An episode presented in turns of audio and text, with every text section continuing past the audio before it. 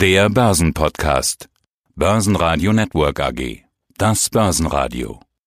Marktbericht. Im Studio Sebastian Leben und Peter Heinrich. Außerdem hören Sie Jochen Stanzel, Chefmarktanalyst von CMC Markets zur Charttechnik bei DAX, Wall Street und Netflix, den globalen Anlagestrategen Heiko Thieme zum Kurs des neuen US-Präsidenten Joe Biden, Vorinitiator Dirk Müller zur Einschätzung, ob die Börsen steigen oder fallen werden und Kapitalmarktanalyst Stefan Scheurer von Allianz Global Investors zum chinesischen Wachstum.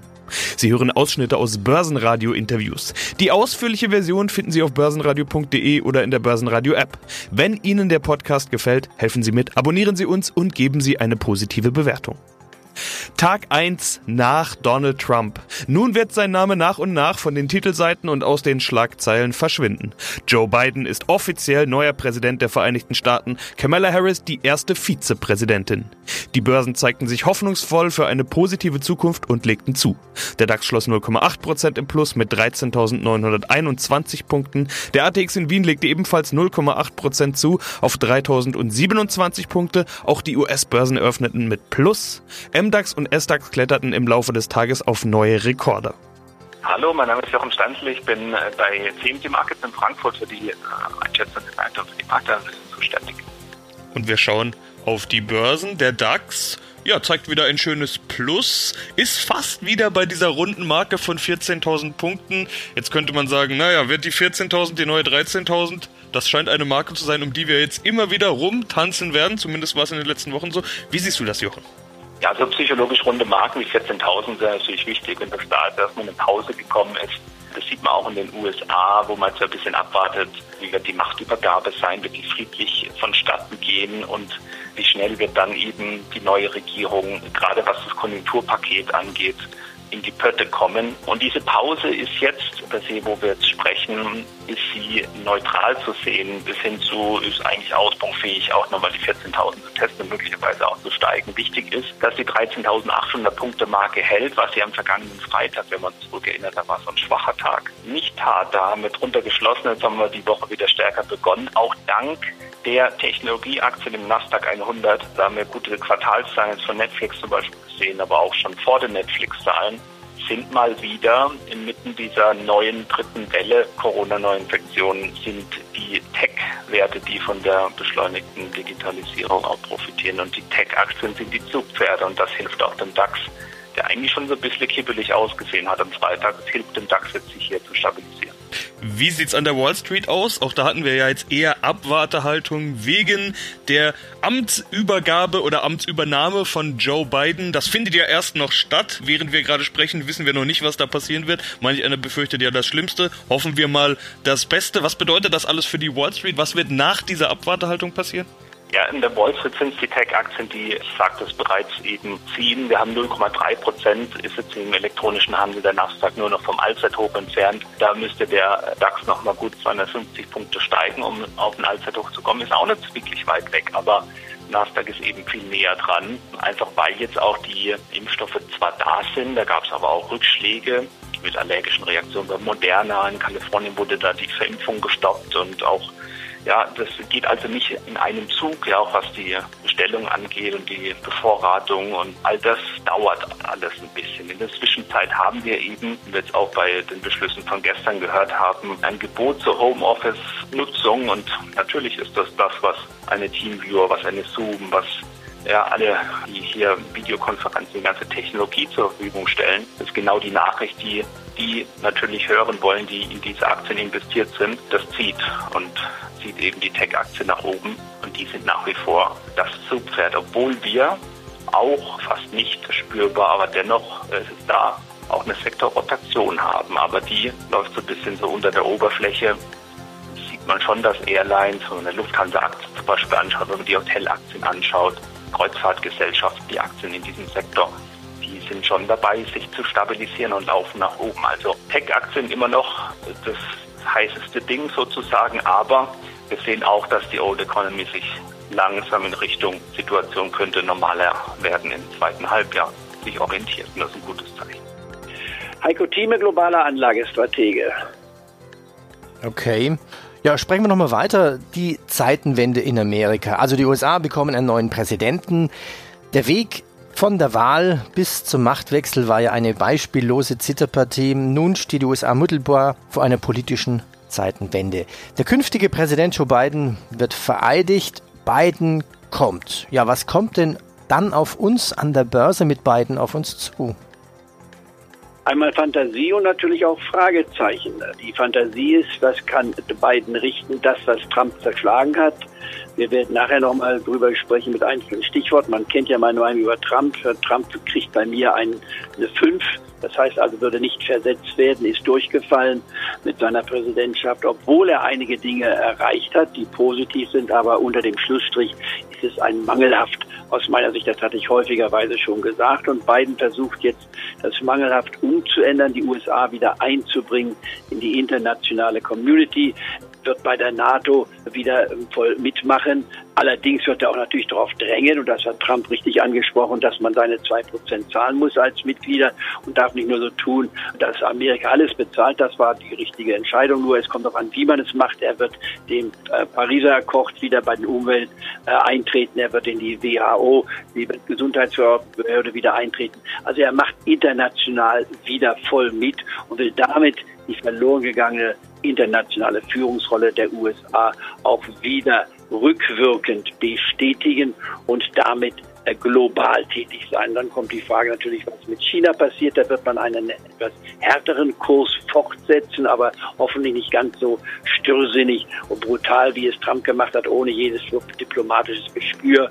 Dann bleiben natürlich etliche Probleme wie Nordkorea noch offen, wo Trump viel geredet hat, aber nichts erreicht hat.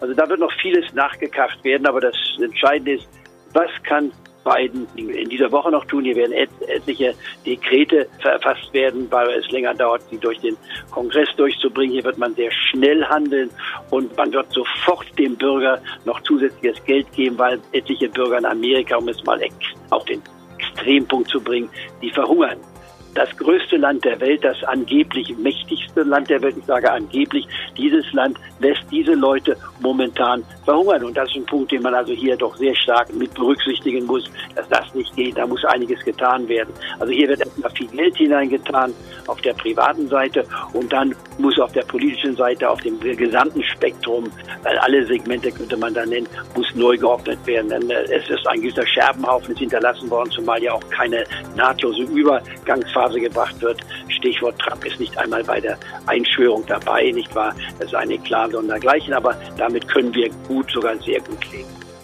Dirk Müller in der Börsenradio-Analyse und da wollen wir natürlich zunächst wieder über deine Strategie sprechen. Wir hatten eine starke Jahresendrallye 2020 bis auf neue Rekorde zu Beginn des Jahres. Bei dir sind stark und schnell steigende Kurse in deiner Strategie ja vor allen Dingen eins, teuer über deine Strategie der Absicherungen haben wir ja schon oft gesprochen. Äh, hat dich dieser schnelle Anstieg auf dem falschen Fuß erwischt? Beziehungsweise umgekehrt, wärst du lieber weniger abgesichert gewesen? Also offen gestanden, ich sehe den starken Anstieg gar nicht so stark, wenn du dir anschaust, wo wir stehen. Wenn du jetzt mal Euro rechnest, was wir ja müssen als europäische Anleger, ist gar nicht viel passiert. Wir sind nicht weit von dem Stand von Ende August, äh, Anfang September entfernt. Äh, wir hatten immer wieder mal die Einbrüche und dann wieder die Anstiege auf die alten Hochs hoch. Sondern daher so kräftig waren die Anstiege nicht, wenn man die amerikanischen Märkte in Euro gesehen rechnet. Also von daher ist uns da gar nicht viel weggelaufen. Aber tatsächlich, wir haben eine Situation, die so ein bisschen Schaukelbörse ist und wir versuchen natürlich auch auch in die Märkte reinzukommen, nach oben dabei zu sein. Aber das ist im Moment nicht so einfach, wenn sich das so hochschaukelt. Aber die Sicherheit geht für mich allemal vor. Es gibt noch genug Zeit hier zum Geld verdienen. Wenn alle von der besten aller Welten sprechen, und das habe ich in den letzten 30 Börsenjahren, die ich mitgemacht habe, schon zweimal erlebt. Einmal noch ganz kurz und dann zweimal mit vollem Karacho in 2000 und in 2008. Und immer wenn es so wunderbar aussieht und alle nur eine Richtung können, dann muss man aufpassen, dass die andere nicht wahrscheinlich wird. Das heißt, ich glaube, da kommt noch wirklich äh, Spaß auf uns zu. Deswegen, ich bin sehr, sehr entspannt hier. Meine Kunden wollen die Sicherheit haben. Die Sicherheit bieten wir und äh, das ist unser Job und den, glaube ich, machen wir gar nicht schlecht. Ja, das war natürlich gerade eine Anspielung auf dieses, dieses Mal ist alles anders. Der teuerste Satz, den es an der Börse gibt. Wir haben ja die Negativfaktoren. Immer noch starke Infektionszahlen, längere, strengere Lockdowns, die die Politik gerade beschlossen hat. Ein sehr schleppender Impfstart. Kommen denn da die Rücksetzer? Du hast ja gerade gesagt, da kommt noch was. Muss die Börse anders preisen? Sagen wir es mal so. Stand jetzt sieht es ja aus, als würde die Börse ein schnelles Ende der Pandemie eingepreist haben. Naja, es gibt ja nun zwei äh, Sichtweisen, die sich diametral gegenüberstehen und beide sind vollkommen berechtigt. Also sowohl die, die sagen, das wird ein sensationelles Börsenjahr und äh, die nächsten ein, zwei Jahre, es kann jetzt nur richtig steil nach oben gehen, haben sehr, sehr viele und starke gute Argumente auf ihrer Seite. Es wird jetzt eher besser, möchte man meinen, was die Infektion angeht. Die Impfungen kommen durch, die Wirtschaft äh, wird eher wieder aufmachen und all diese Dinge mehr. Das billige Geld der Notenbanken dazu, die Demokraten am Durchregieren mit noch mehr äh, Geld in den USA. Also das sind durchaus berechtigte Argumente für extrem steigende Kurse, inflationär steigende Kurse. Und das ist ein Szenario, das ich durchaus auch im Blick habe und auf das wir uns auch einrichten, bei dem wir auch dabei sein wollen, weil weginflationieren lassen wollen wir uns unser Vermögen ja nur auch nicht. Also von daher, das haben wir durchaus im Blick. Auf der anderen Seite muss man eben auch die negative Seite sehen. Das Virus wird uns weit länger beschäftigen, als man das annimmt. Wir sehen die Mutationen, das war absehbar. Wir sehen die Argumente, dass die Mutationen heftiger werden. Und ich kann auch jedem nur empfehlen, sich mal das Buch von Klaus Schwab, Covid-19, äh, durchzulesen. Ich meine, der hat den WEF gegründet, das World Economic Forum ist ihm noch dessen äh, Vorsitzender.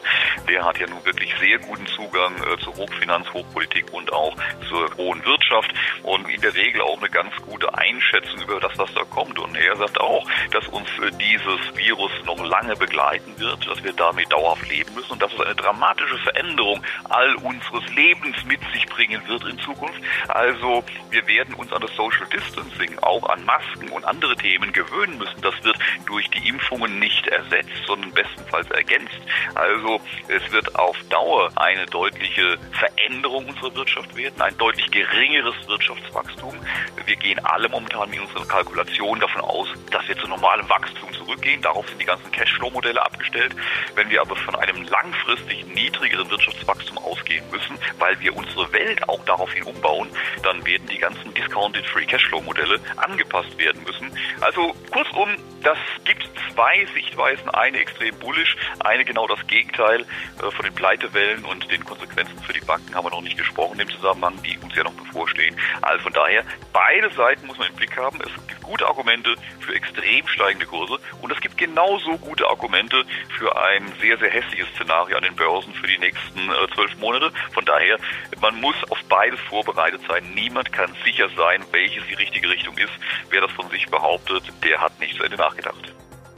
Stärkste Gewinner im DAX waren Daimler mit plus 4,2%, BMW mit plus 3,6% und Covestro mit plus 3,4%. Die Liste der Gewinner lässt sich mit anderen Zyklikern fortsetzen, bei denen die Stimmung heute generell gut war. Bestärkt wurde die gute Zyklikerlaune durch BASF, die mit ihren Eckdaten die Erwartungen übertreffen konnten. Der operative Gewinn in Q4 wurde um fast ein Drittel auf 1,1 Milliarden Euro gesteigert. Verlierer im DAX waren Adidas mit minus 0,5%, die Deutsche Bank mit minus 1,1% und Schlusslicht Merck mit minus 4,1% Hier gab es Meldungen, dass die Studie eines Lungenkrebsmittels abgebrochen werden musste. Das Krebsmittel Bintrafusp galt als einer der Hoffnungsträger bei Merck. Stefan Scheurer, Kapitalmarktanalyst bei Allianz Global Investors in Frankfurt.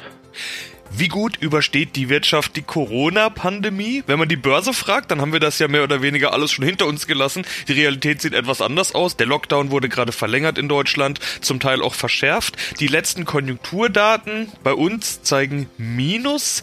Die ganze Welt ist von Corona besetzt. Die ganze Welt? Nein, ein unbeugsames Dorf. Naja, diese Asterix-Anspielung funktioniert hier, glaube ich, nicht so gut, denn das unbeugsame Dorf heißt China und ist die zweitgrößte Volkswirtschaft der Welt. China wächst, selbst im Jahr 2020 für das Gesamtjahr plus 2%, in Q4 6,5% plus. Und das ist ja eine Zahl, wie wir sie von China kennen. Herr Scheurer, ist China wieder zurück? Ist die Pandemie endgültig abgehakt dort? Also wenn man vom kurzen Ende jetzt hier mal betrachtet, was die jüngsten ein, zwei Wochen in China passiert ist, dann würde ich sagen, nein, man sollte es noch nicht abhaken oder nicht zumindest dieses Laissez-faire weiter handhaben, sondern man hat schon gemerkt, man ist zwar größtenteils über dem Berg, auch was die Konjunktur, was die Entwicklung angeht, aber man muss noch mal genau hinschauen, gerade wenn man die Infektionszahlen weltweit anschaut, die Mutation, die momentan ja auch zugange ist, ist auch selbst China nicht davor gefeit. Das heißt, die Infektionszahlen sind zuletzt leicht angestiegen, wenngleich, Sie haben es angesprochen, konjunkturell jetzt gesprochen, ist China, denke ich, schon über den größten Teil hinweg.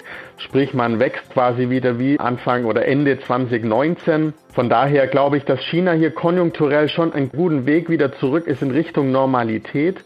Man hat dazu natürlich auch einiges beigetragen. Also auf der einen Seite die Eindämmung der Infektionszahlen, man hat aber auch auf der anderen Seite wie auch in Europa oder in den USA eine expansive Geldpolitik gefahren, die vielleicht jetzt nicht so expansiv war, wie wir es hier in Europa kennen. Aber nichtsdestotrotz wurden auch hier günstige Kredite vergeben, Eigenkapitalanforderungen reduziert und ich sage das mit bewusstem Fokus auch auf den Immobilienmarkt, denn der Immobilienmarkt in China macht 30 Prozent der Wirtschaftsleistung aus. Also Sie merken, man hat hier quasi einzelne Stellschrauben quasi ein bisschen gelockert, um das Wachstum auch wieder anzuschieben. Und da sind wir genau da rausgekommen, wo es auch die kommunistische Partei haben möchte, dass wir zwar einen Einbruch gesehen haben, aber der nicht so stark war, wie wir es vielleicht hier aus der westlichen Welt kennen. Ja, aber wollen wir doch mal eine dieser Tech-Werte rausgreifen? Du hattest Netflix schon angesprochen, die hatten ja Zahlen, Rekordzuwachs bei Netflix. Okay, ich glaube, das ist in einem Jahr mit Lockdown keine als oder mit Lockdowns keine allzu große Überraschung. Was macht die Aktie von Netflix? Also mit dem Lockdown ist natürlich die erste Idee, die die Leute hatten, ja, jetzt kauft man Netflix und das hat auch funktioniert. Die ist von 300 auf fast 600 angestiegen.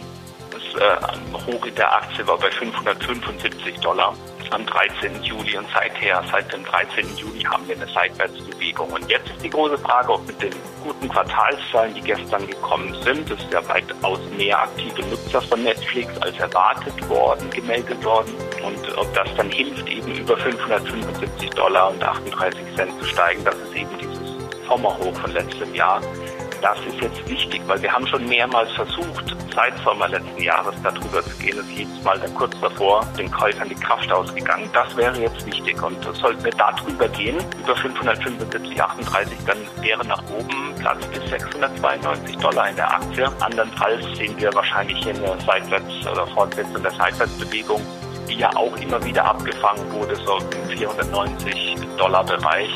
Das wäre eine Unterstützung, die dann eben zu verlieren wird es dann wieder ein bisschen nach Trendwende aussehen. Aber jetzt sehr gute Zahlen und die 575, das Allzeithoch der Aktie ist jetzt an der Wall Street diese Woche, steht das im Fokus.